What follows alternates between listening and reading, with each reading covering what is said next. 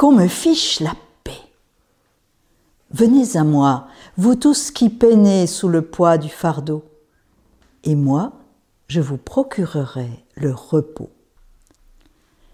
La paix. Nous en rêvons tous. Quand la vie est trop dure, quand la lassitude, la douleur, la souffrance font naître un seul cri, qu'on me fiche la paix.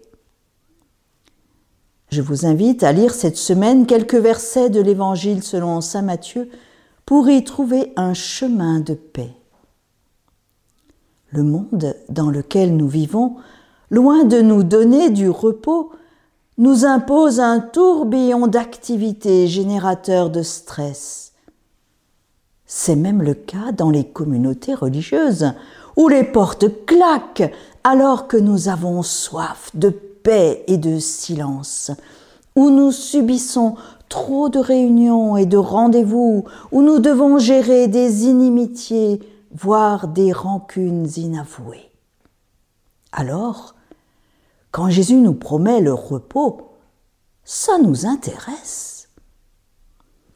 Jésus nous propose d'être avec lui, de quitter ce qui nous inquiète, la peur de ne pas réussir, la peur de manquer, la peur d'être contaminé, la peur de mourir, tout ce qui nous empêche de vivre en paix. Pour Jésus, la loi est source de libération et de justice, et non pas contrainte supplémentaire.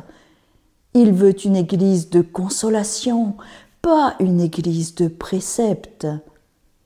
La loi et les commandements doivent libérer l'homme. Les règles dans l'Église nous orientent vers le service et l'amour, pas vers des corvées supplémentaires.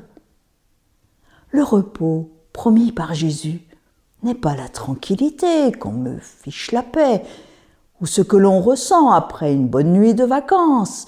Non, c'est le repos de celui qui se sait aimé, accueilli par Dieu, avec le poids de sa vie, et libéré du poids des servitudes, de l'apparence, de la réussite.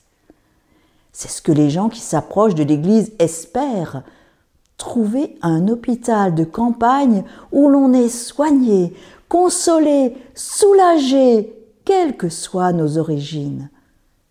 Une communauté où l'on trouve la paix dans l'amour.